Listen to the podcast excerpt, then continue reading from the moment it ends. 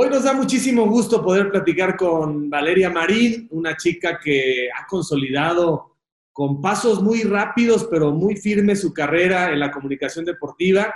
Y vamos a ver si empezó en Fox Sports, porque después la llamó Televisa y hoy es una de las caras más visibles, más socorridas en el mundo de habla hispana, porque no solamente es México, sino lo que es el mercado americano con la fusión de lo que hoy se conoce como TUDN. Muchísimas gracias, Valeria, por tu tiempo. ¿Cómo estás? Con esa sonrisa conquistas, pero no se sabe lo que hay por dentro, que es mucho fondo para comunicar los deportes. ¿Cómo estás? Muy bien, muchas gracias. Antes que nada, de verdad, muchísimas gracias por invitarme a tu programa. Eh, no teníamos el gusto de conocernos y bueno, qué mejor forma que hacerlo por aquí. Y muchas, muchas gracias por todo lo que, todas las palabras que, que me dedicas en esta bienvenida.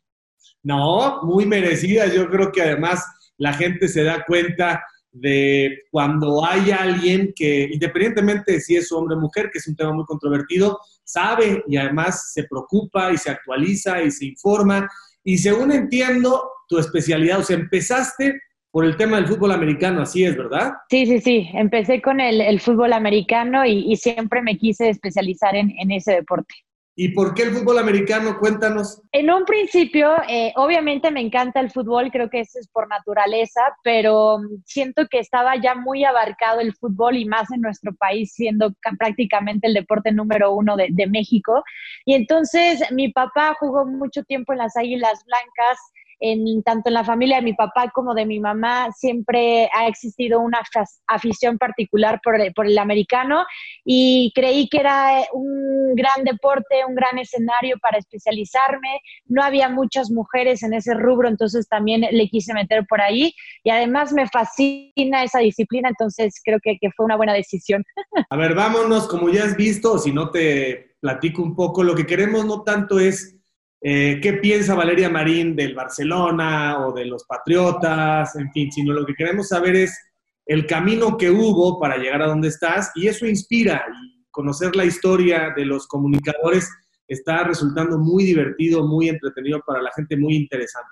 ¿Quién es Valeria Marín? Cuando te pregunto así de bote pronto, ¿quién es Valeria Marín? ¿Qué me vas a contestar? Te voy a contestar que es una chava. No quiero decir ya señora porque ya me siento así, pero estoy a punto de llegar al tercer escalón y estoy teniendo muchos problemas con esa situación. Entonces, por ahora me mantendré como chava.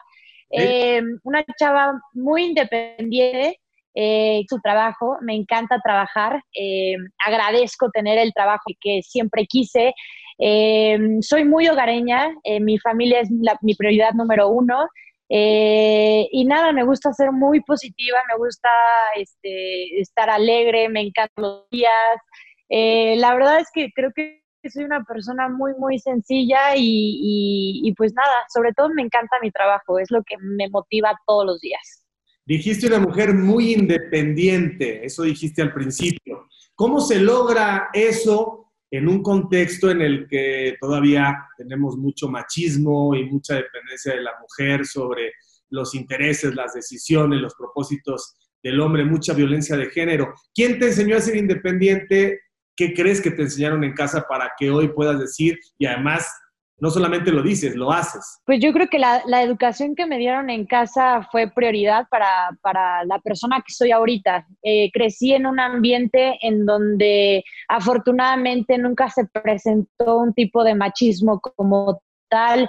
Eh, mi papá y mi mamá eran un gran equipo. En, los estereotipos, eh, pues nunca existieron en mi casa, porque si te dijera que mi papá predicó con el ejemplo de tender la cama, de coser nuestros uniformes, de lavar los platos, de cocinar no tanto, pero de, todo este estereotipo que normalmente se va hacia la mujer, en mi casa no existía eso. Y además tengo dos hermanos que los tres era por igual, nunca era de tú por ser mujer una cosa o tú por ser hombre otra situación. O sea, los tres nos educaron igual.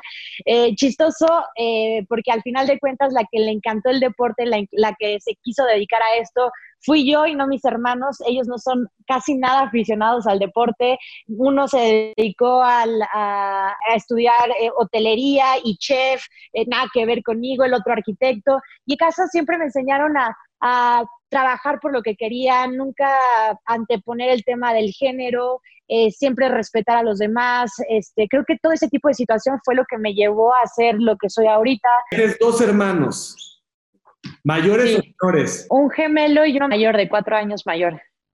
Un gemelo y un hermano mayor. Correcto. ¿Y en qué lugar de la Ciudad de México creciste? ¿En qué colonia te desarrollaste y qué hacían tus papás? Siempre he sido sureña por eh, Perisur, el Estadio Azteca, eh, toda esa parte, eh, pues prácticamente donde incluso está ahorita muchas de las televisoras donde trabajé. Y mis papás estudiaron en mercadotecnia como tal, pero mi papá se dedicó a la compra y venta de, digamos, bienes raíces. ¿Y qué tipo de niña eras? Cuéntame, yo veo que eras una niña de las que quería participar en todo, súper... eh, había que hacer la escolta, Valeria levantaba la mano, participación en física, en matemática, o sea, eras alguien que quería comprometerse, se ve, se ve con tu mirada, se ve con tu entusiasmo, alguien que no ha pasado por la vida para ver a los demás, sino meterle mano a la vida. ¿Sí eras? Sí, mira, te voy a confesar que el, de toda mi primaria sí era de que eh, tarea, Valeria, este, escolta, Valeria, ¿quién quiere traer esto, Valeria? Profesor, no dejó tarea, y entonces todos me odiaban y así. Ya después, pues cambié muchísimo de la secundaria a la preparatoria eh, la verdad es que como que empecé a, guiarme por, por, cosas más importantes desde mi perspectiva. Se te cayó el teléfono. Una disculpa. todo, todo, está pasando aquí. ok, entonces cambiaste. Cambié, porque además mi hermano en la secundaria y en la preparatoria, pues ya empezábamos a estar en el mismo grupo y entonces él, yo era de las aplicadas y él era el que no hacía nada. Entonces de repente pues me chocaba y tenía como este contraste de que yo traía la tarea y mi hermano no la traía. Entonces de repente como que ya no quise entregar la tarea primero porque mi hermano no la tenía. Este, pero sí, casi siempre sí fui de las, de las, pues matadas en su momento se decía así. Qué horror. Entiendo que hay gemelos idénticos y gemelos que no. ¿Sí son igualitos? No, nada, nada, nada nos parecemos. Este, él mide 1,98, yo, yo mido 1,62. Según yo soy adoptado, siempre lo he dicho, pero bueno, mis papás dicen que no, que sí somos gemelos. Entonces, ¿tus papás son altos? Pues sí, en teoría sí. o sea, no tanto como mi hermano, pero sí, mi mamá promedio es un poquito más alta de lo normal, del promedio normal en México, y mi papá pues una estatura normal también. No sé de dónde salió mi hermano. o sea, tú, tú y tu otro, tu otro hermano son más bajitos que el 1,98. Sí, sí, sí. Oye, ¿y eras buena para la escuela o no? O sea, naturalmente, porque hay quien le tiene que machetear con todo. No, sí, tenía que ser de las que le macheteaban, que tomaban nota, no era inteligente por naturaleza, la verdad, o sea, como que no se me daba la escuela y además nunca, la verdad, te voy a confesar, nunca me gustó la escuela. Eh, como que yo dije, quiero dedicarme, desde muy chica quería dedicarme a los deportes o algo que tuviera con, con deportes, entonces yo decía, pues filosofía y la estadística y eso no, no siento que no me va a servir para lo que yo quiero, pero pues por inercia tuve que terminar la escuela y ya después me enfoqué a otras cosas. ¿Y eras buena para los deportes? ¿Qué deportes hacías de niña? Mis papás siempre nos obligaron de cierta forma a practicar algún deporte, el que fuera. Entonces nos sentíamos Sportsville. Pasamos, bueno, yo pasé por gimnasia rítmica, natación muchísimos años, tenis muchísimos años, atletismo, este, practiqué un rato fútbol con mis hermanos, este, mi mamá quería que yo practicara básquetbol, pero es un deporte que nunca me gustó jugarlo. La verdad es que hicimos de todo, creo. Y eras de esas niñas que se relacionaba más con niños por el tema del deporte, o sea, eras eras Sport Billy. Sí, la verdad sí. Eh, mis amigos siempre eran de que apostábamos, porque yo soy chiva y había mucho americanista y pumas, y entonces era de que apostamos el, el lunch o, este, o la tarea o lo que fuera. Entonces eran nuestras apuestas. Me llevaba muy bien con las niñas porque la verdad que en mi generación siempre hubo muchas niñas que le gustaban el deporte, entonces pues platicábamos muchísimo. Pero sí siempre me incliné un poquito más con los hombres, muchos amigos y además por mis hermanos también, entonces pues siempre había ahí temas de qué platicar. Por lo que veo, fuiste una muy feliz, con una familia muy funcional, con mucho cariño. Obviamente seguro que, seguro que tus papás a veces se ponían rudos porque pues, hay que poner límites. ¿Qué, era, ¿Qué no era negociable con tus papás? Con mis papás no era negociable ir de antro tardeadas o todo lo que tuviera que ver con la vida nocturna. La verdad es que eh, siempre fueron de la idea de que cada quien tenía que vivir las etapas a su tiempo y entonces nunca fui de las chavas que se iba tardeadas o que tomaba. Yo empecé a tomar una cerveza o, un, traguito hasta los 21, 22 años. O sea, antes de eso, la verdad es que nunca era opción en mi familia. Y, y, creo que en ese sentido sí eran como muy, muy estrictos, muy disciplinados era cero fiestas, cero alcohol y era más deporte, más este, cursos de verano, más todo de ese tipo de mundo sano. Rienda corta entonces para Valeria, rienda corta. Mucho. ¿Y también te espantaban tus hermanos y tus papás a los, a los novios? No, la verdad es que según yo no, mis hermanos eran, el mayor era un poco celoso y el otro de repente no le importaba y hasta como que me vendía, o sea, como que decía, ay, anda con mi amigo por un ratito, ándale, nada más para que estés con él por un rato, o sea, no sé, eh, pero no, celosos no, y como que nunca los espantaron. Además, fui muy, muy poca noviera, o sea, fui noviera bien, ya hasta más, más grande. ¿Y cuándo empiezas? ¿Cuáles son tus ídolos deportivos? O sea, ya me dijiste que desde muy niña querías dedicarte a la comunicación deportiva. Supongo que no había un solo deporte que hicieras, o sea, hacías muchos, pero nunca te imaginaste siendo una medallista olímpica. No, la verdad que no. Cuando practiqué natación por un momento y tenis, como que sí hubo oportunidad de, de ya empezar a hacerlo un poco más este, serio como tal pero nunca me vi siendo una deportista de alto rendimiento como tal. Entonces dije, bueno, mejor me, voy al otro enfoque, que es el otro lado de la moneda, que es dar los deportes. Y crecí mucho en la época, por ejemplo, de Pete Sampras y Agassi, en esa etapa del boom de esta rivalidad que había, el boom de Serena Williams y su hermana Venus Williams, mucho en el deporte del tenis como tal. Michael Jordan, pues siempre fue un idolazo, yo creo que para todos los que se dedican al deporte, lo que lo practican, los, todo. Este, ¿quién más? Y bueno, en su momento, pues yo creo que referentes deportistas o ídolos como tal, más del tenis, yo creo. Oye, Val, y ya veías en la televisión a Toño de Valdés con quien hoy trabajas, ¿no? Muchísimo. La verdad es que yo me acuerdo que, que, los, que veía a Toño, veía a Adriana en su momento en la otra televisora, este, veía a Enrique, o sea, veía a todos, la verdad, yo decía, ojalá, ojalá algún día pueda trabajar con ellos o, o topármelos o codeármelos o o algo. Y la verdad es que es increíble. Todavía hasta la fecha no me la creo que, que, esté trabajando junto a tanta personalidad tan importante del deporte. Bueno, y entonces terminas la preparatoria. ¿En qué escuelas? ¿Cómo se llaman las escuelas a las que fuiste? Fui al Westminster, que está por el sur, pero que ya lo quitaron. Eh, se cerró esa, esa, esa escuela.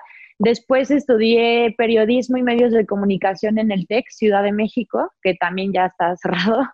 Este, y a la par, en la prepa empecé a estudiar un curso de cronismo deportivo como tal en la Raúl del Campo. Y ahí fue cuando dije, ya, de aquí soy. O sea, tu primer contacto con el micrófono, con la cámara, aunque fuera a nivel de la universidad, ahí dijiste, confirmo que de aquí soy. Sí, sí, completamente. Y luego, después que terminas la universidad, ¿Cuál es tu primer trabajo? ¿Cómo entras? ¿Quién te abre la puerta? ¿Cuál es tu, digamos, tu, tu padrino o tu madrina? Fue chistoso porque en la prepa empecé el, el, curso de cronismo deportivo y ahí había muchos, obviamente mucha gente que se dedicaba al medio y un día eh, un chavo, un amigo me dice, oye Val, él trabajaba en EXA, en radio me decía, ¿sabes qué? Que en la afición, en Milenio Televisión, están buscando una chava para deportes, ¿por qué no vas y haces un casting? Y yo, pero no he hecho nada, o sea, no, no tengo, ya sabes, como que te piden un currículum y no tienes nada porque estás empezando.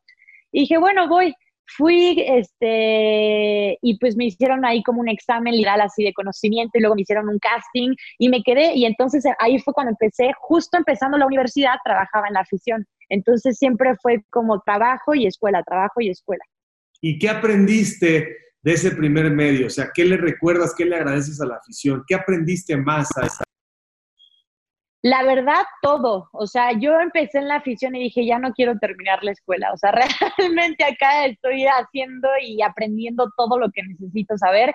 Eh, por un motivo pues más personal, obviamente tenía que terminar la escuela, tener el título. Mi papá era algo que me pedía, Val, porfa, termina, el título es muy importante, etcétera.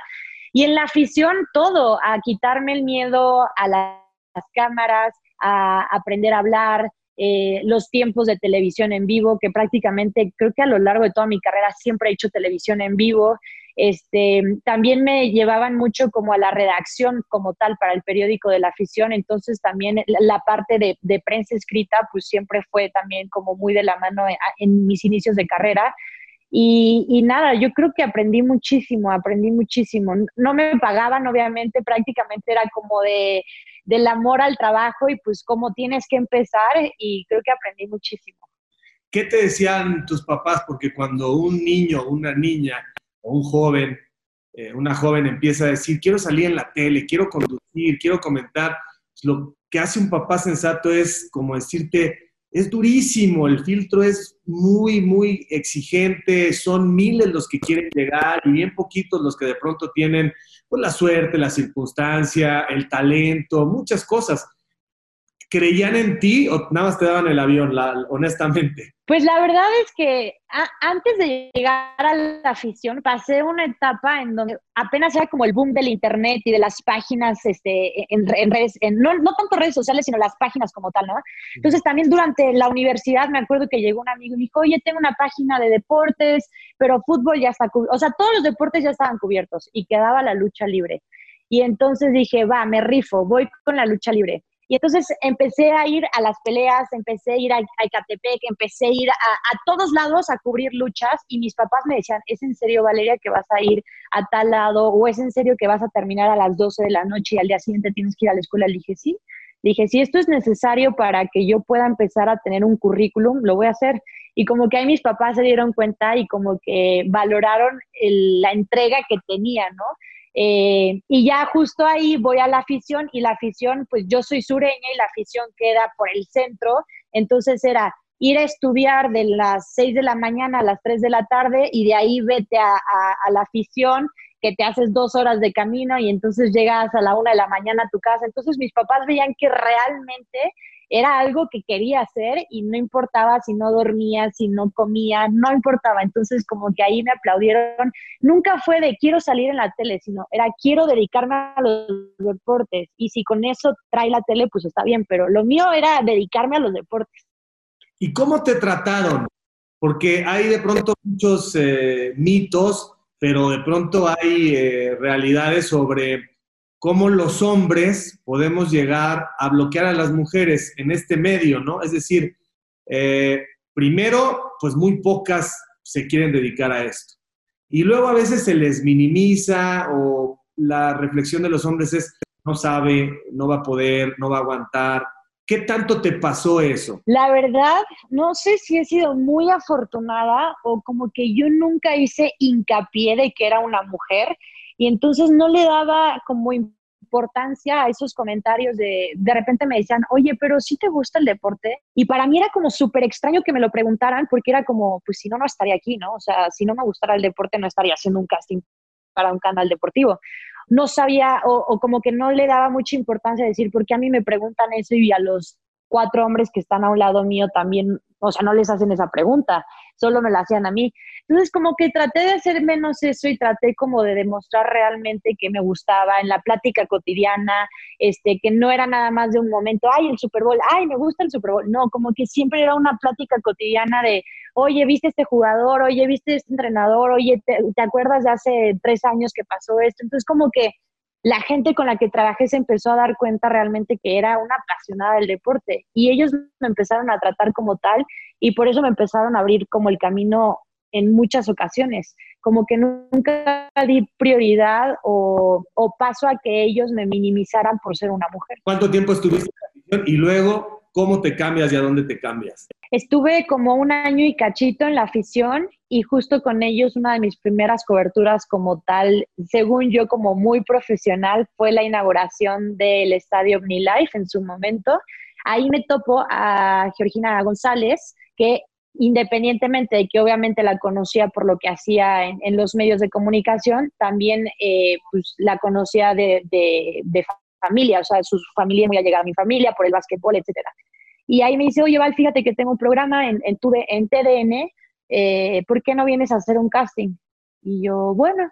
Y entonces fui a hacer un casting, les gustó, me quedé y ya dije, gracias la afición, y pues fue momento de dar el salto a, en ese entonces a TDN. ¿Y cuánto tiempo estuviste en TDN?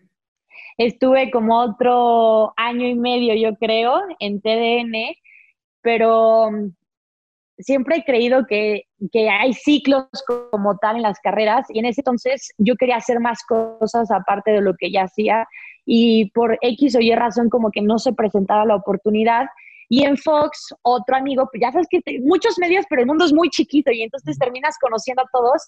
Y justo se dio que me dijo, oye, en Fox están buscando una reportera. Y viendo que acá en TDN no tenía las oportunidades que yo quería, que era conducir un noticiero, ser reportera en cancha, entonces fui a hacer casting a Fox. Afortunadamente me quedé y di el otro salto. En TDN sentiste que ya, te habías topado, o sea, ya, ya no ibas a moverte de lo que te habían asignado. Correcto, o sea, como que quería crecer más y siento que por, quizás porque era una empresa grande, por ser mucha gente, como que ya cada quien tenía su papel y no había como una brecha donde yo pudiera meterme y entonces al ver eso dije, bueno, pues voy a intentar en otro canal a ver si tengo esa oportunidad. O sea, no le tienes miedo al cambio ni mucho menos, no te conformas. No, la verdad no le tengo miedo al cambio. Creo que para mí creo que los cambios siempre son para mejor o tú haces que sean mejor. Y, e, y, la verdad es que de todas las decisiones que he tomado de cambios drásticos de mi carrera, creo que han salido bien, afortunadamente. ¿Y Geo no te dijo, espérate, aguanta, o te dijo, no, pues tienes toda la razón? Sí, no, la verdad es que con Geo le conté cómo me sentía y, y lo que había pasado y le agradecí, obviamente siempre he creído que, hay que salir bien de todos lados, eh, ser muy agradecida siempre por las oportunidades. Le agradecí, lo entendió y me dijo que te vaya muy bien, este, ojalá sea lo que estás buscando y, listo. ¿Y Francisco Javier, también te despediste de Francisco o no? Sí, de hecho incluso fue con él como tal, eh, ya de forma personal, que fue que le dije mi decisión final y ya en, en, una plática pues terminamos coincidiendo de que, que pues yo me, ya me quería ir y que, y que ya iba a dejar a, TDN.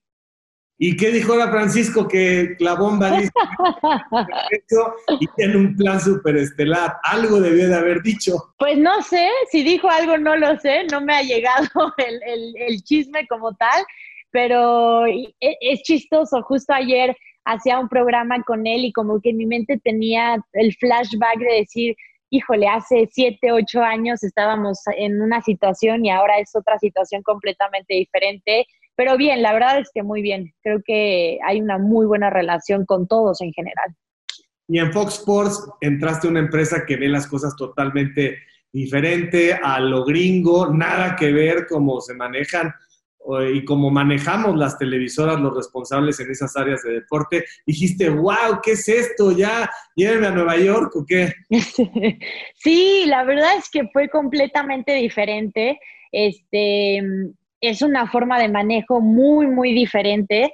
También creo que lo que marca mucho es el tema de derechos o sea, ahora que lo veo también ya estando en, TDN, el tema de los derechos, el tema, por ejemplo, de los deportes norteamericanos, la prioridad que se le da a los deportes norteamericanos como tal, eh, se agradece porque yo quería mucho seguir en el tema de la NFL, especializarme en, la NFL y pues Fox era una cadena que tenía como prioridad esta liga, entonces para mí al dedo. Y yo te vi ahí realmente crecer, te dieron un protagonismo muy importante, eh, demostraste que sabías mucho de americano. Ahí fue tu, tu boom, ¿no? O sea, creo que ahí es donde realmente pudieron aprovechar tu talento y digamos que empezaste a crecer y a subir esa cuesta arriba, ¿no? Sí, la verdad sí. Hubo un año eh, muy, muy especial en donde en ese entonces estaba Fox Sports México, Latinoamérica y Fox Deportes, el canal de habla hispana en los Estados Unidos.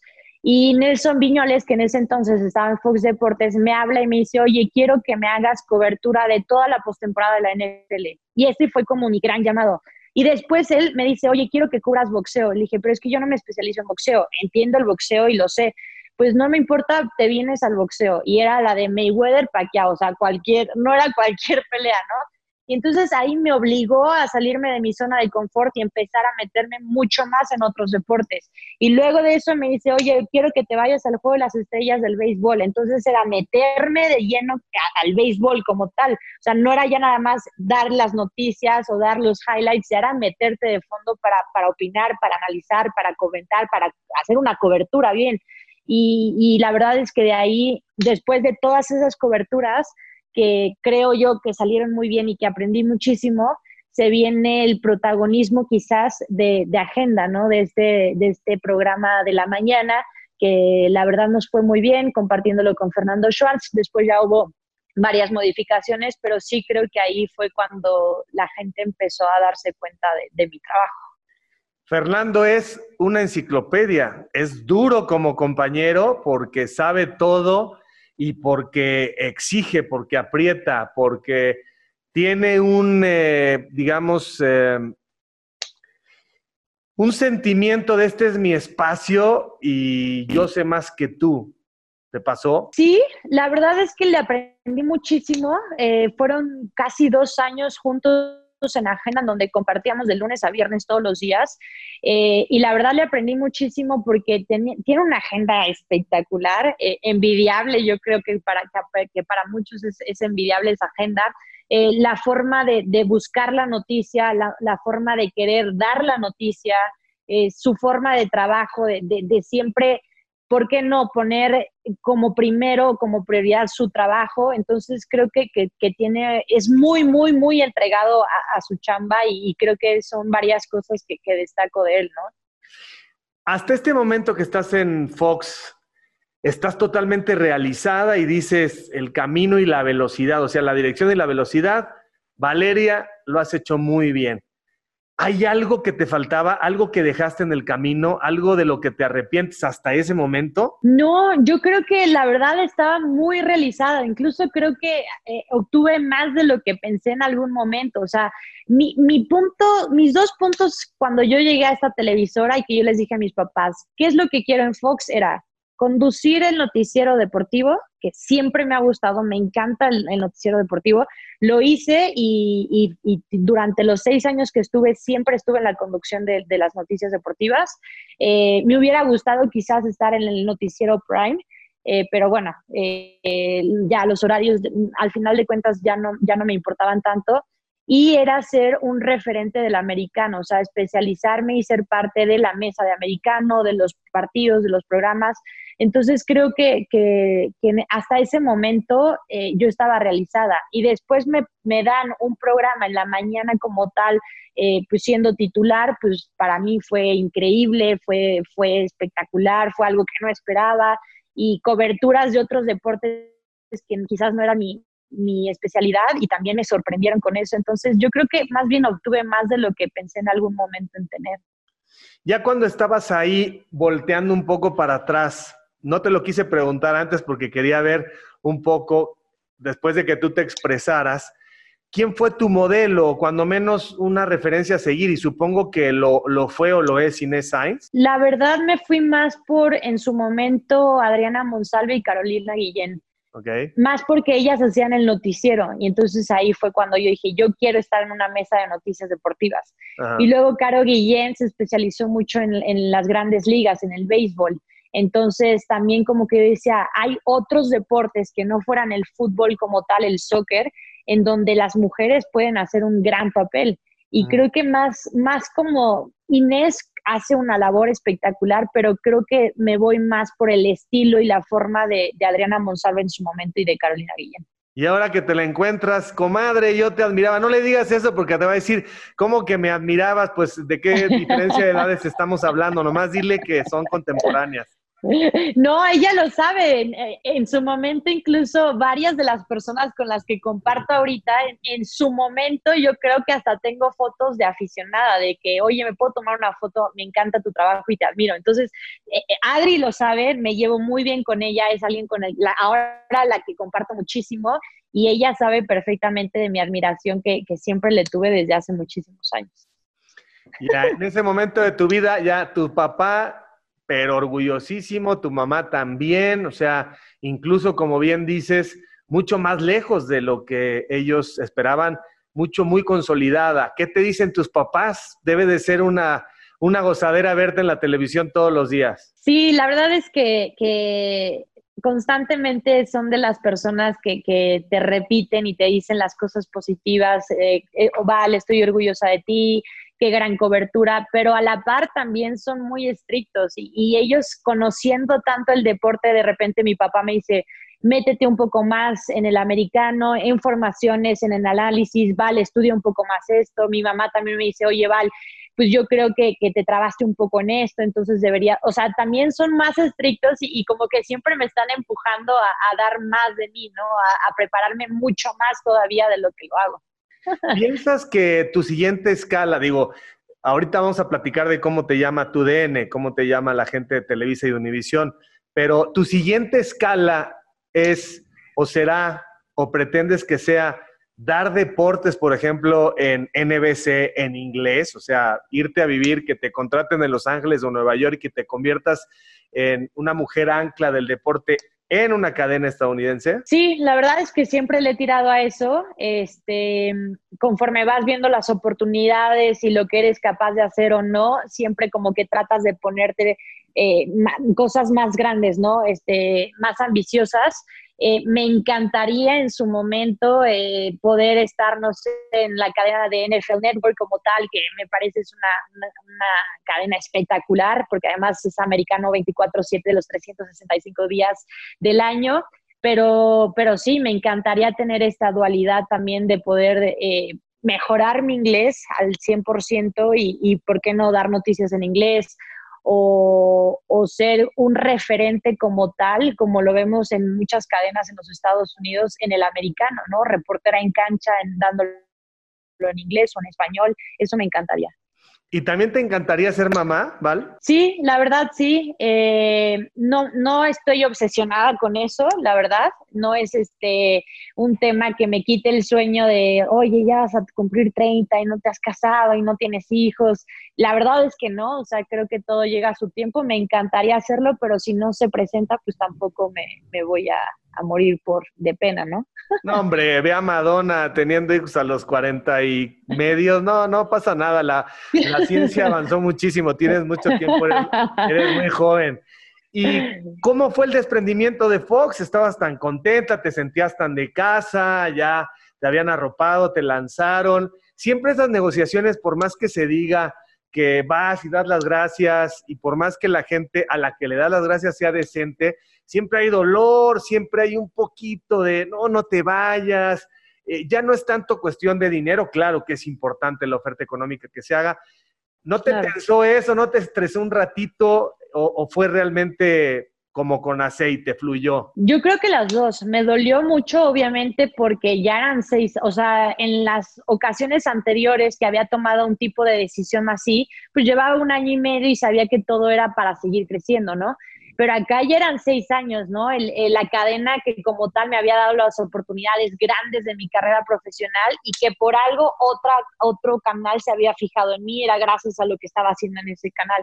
Me dolió mucho, sí, porque la verdad tenía un cariño enorme a, esa, a, esa, cadena, agradecimiento, por un momento dije, híjole, eh, les estoy dando la espalda, como que sí la pensé muchísimo más, pero después poniendo una balanza de lo que quería, de lo que me estaban dando, de cuánto crecimiento iba a poder tener más en, Fox o cuántas oportunidades más ya iba a poder tener eh, ya después, eh, pues se presenta la, la, oportunidad o el proyecto nuevo en general, global, de la, de la fusión de tanto Televisa como, como Univisión. y, me encantó, me encantó el proyecto, me encantó em, el espacio que me iban a dar y, me pareció un gran reto. Además, regresando a, televisión abierta, que sí es muy diferente. ¿Quién te llamó? ¿Te llamó la bomba? ¿La primera llamada así directo fue de Juan Carlos o fue de Edgar? ¿Quién te llamó cuando sonó el teléfono la primera vez? Bueno, Valeria Marín, hablamos de Televisa, supongo en ese momento, de TDN. O... ¿Quién te llamó? Mira, te voy a ser muy sincera, hace unos años previos me había llamado Edgar, de hoy vamos a platicar, no sé qué, pero en ese momento como que yo estaba así con Fox, o sea, yo estaba súper bien con Fox, entonces le dije, la verdad, muchas gracias, y por una u otra razón como que nunca pudimos concretar esas, esas pláticas. Después hay modificaciones, me toca ir a los sorteos de, de, CONCACAF, que eran en Miami, en las instalaciones de Univision, y ahí me topo con, con, la bomba y con Checo, que pues es su mano derecha, y yo a Checo lo conocía de amistad, de amigos eh, cañón, porque trabajábamos juntos en, TDN. Entonces, eso me dio muchísima confianza porque pues lo conocía muy bien. Y me dijeron, oye, nos gustaría un día poder tomarnos un café y, y platicar. Y yo, ah, bueno, y pues un día le dije, bueno, ¿sabes qué? Ahora no puedo porque pues yo estoy, me dijo, no, yo sé perfecto, se viene el Super Bowl, bla, bla, bla, pero pues después cuando tengas tiempo avísanos y cuando estemos en México pues concretamos algo. Y pasa el Super Bowl y de repente se, se empiezan a presentar ciertas circunstancias, me hablan y me dicen, oye, ¿qué onda? Me dice, chico, ¿qué onda? Un cafecito y yo, bueno. Y ya empezamos a platicar y pues ahí se empezó a dar todo. ¿Te mejoraron o sea, la parte económica, Val, te fue mucho mejor. Sí, y, te digo algo como que a veces se tiene mucho miedo porque lo ves con jugadores, ¿no? Así de que se vendió y no sé qué, pero yo lo pienso y digo, ¿qué otra persona no se cambiaría a una mejora económica, a una mejora de proyecto, a una mejora de crecimiento? Claro que me fue mucho mejor y claro que lo iba a aceptar. O sea, no, no fue únicamente el, pago, ¿no? O sea, fue todo un combo que, me favoreció completamente. Y si te digo, no, no fue por el dinero, pues te estaría mintiendo, porque la realidad es que sí fue una mejora económica, sí fue una mejora de proyecto y una mejora de crecimiento. Entonces, para mí, en todos los sentidos, fue una mejora. Sí, claro, no se puede decir que no, además ni te preocupes. En este medio lo hagas muy bien, te van a criticar. Y si lo haces mal, también, entonces mejor hazlo y por supuesto, o sea, te lo digo yo que soy bastante más rugo que tú y ya he pasado por, por varias, ¿no? O sea, el compromiso es contigo, con tu lealtad, con tus valores y con tu crecimiento. Y claro que eso no significa venderte, significa crecer y bueno, a quien le duela en el camino eh, por tener que dejarte, pues es lógico, pero también los que te han recibido ahora, pues mira, te han, te han tratado muy bien y estás en el mejor momento de tu vida profesional. Además, todo lo que te falta, ¿no? Sí, esperemos este, que sean todavía muchos años más de carrera profesional, así trabajaré para que, que, que sea. Eh, pero ahorita, pues disfrutando el momento, disfrutando una época rara, bizarra, este, nunca antes vista con la pandemia, pero pero hasta de eso, ¿no? Hasta de eso se aprende y vas a decir, bueno, en algún momento dónde estuve en la pandemia, cómo se manejó el deporte, cómo se manejaron los medios, también creo que es parte de eso. ¿Cuántas veces sales para hacer programas? Eh, ¿Nada más sales a la jugada?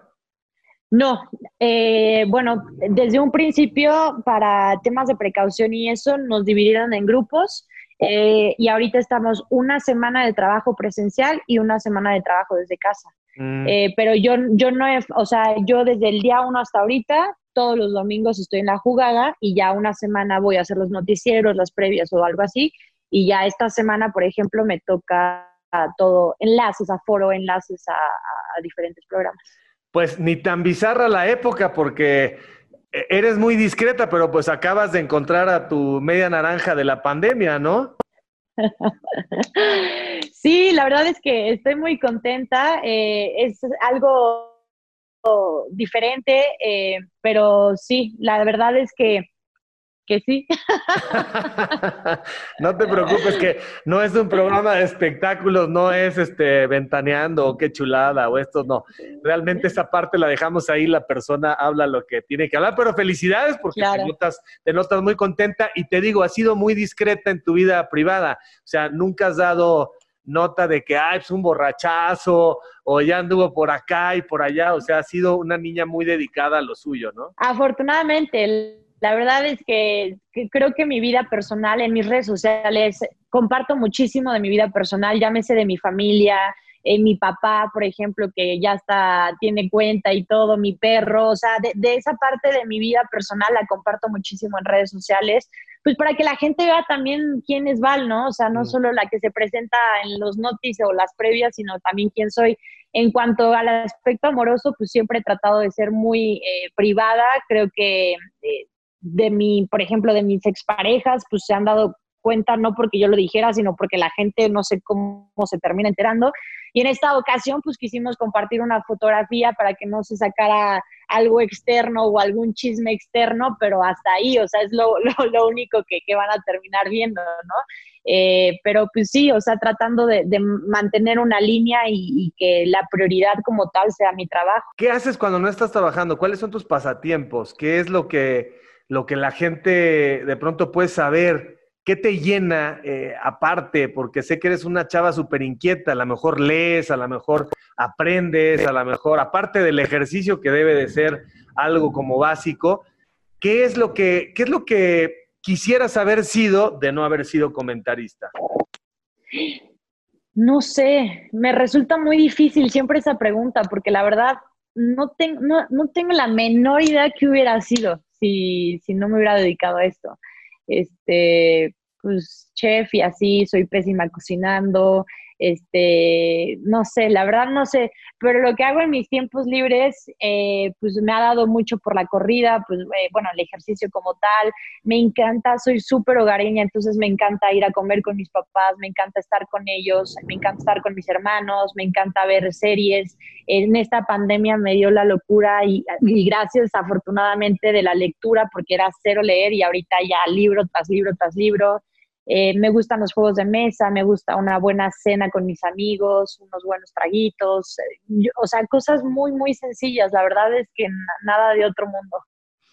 Val, ha sido un gustazo eh, esta conversación y saber que estás tan bien, te lo mereces, hay una historia de lucha, de perseverancia y la gente tiene que saber, porque luego dicen, ay, mira qué bonita carita y mira cómo habla. No, no, no solamente es la carita, es que sabe y es que se ha preparado y es que ha sido muy inteligente y muy disciplinada pues para llegar a ser una de las caras ahora de mayor producción de una empresa tan importante como TUDN, la fusión entre los mercados eh, de Estados Unidos y el mercado mexicano. Muchas felicidades, no tuvimos el gusto de, de compartir set, pero claro que yo me daba cuenta, sobre todo en Fox, decíamos, muchos comentamos, wow, aquí hay un talento muy, muy padre eh, en la combinación de presencia más conocimiento, más fondo. Muchísimas gracias por tu tiempo y que te vaya todavía mucho mejor en todo lo que hagas. Ay, de verdad, muchísimas, muchísimas gracias. Uno por el interés, otro por invitarme a tu programa. La verdad es que fue una plática muy rica, muy, muy a gusto.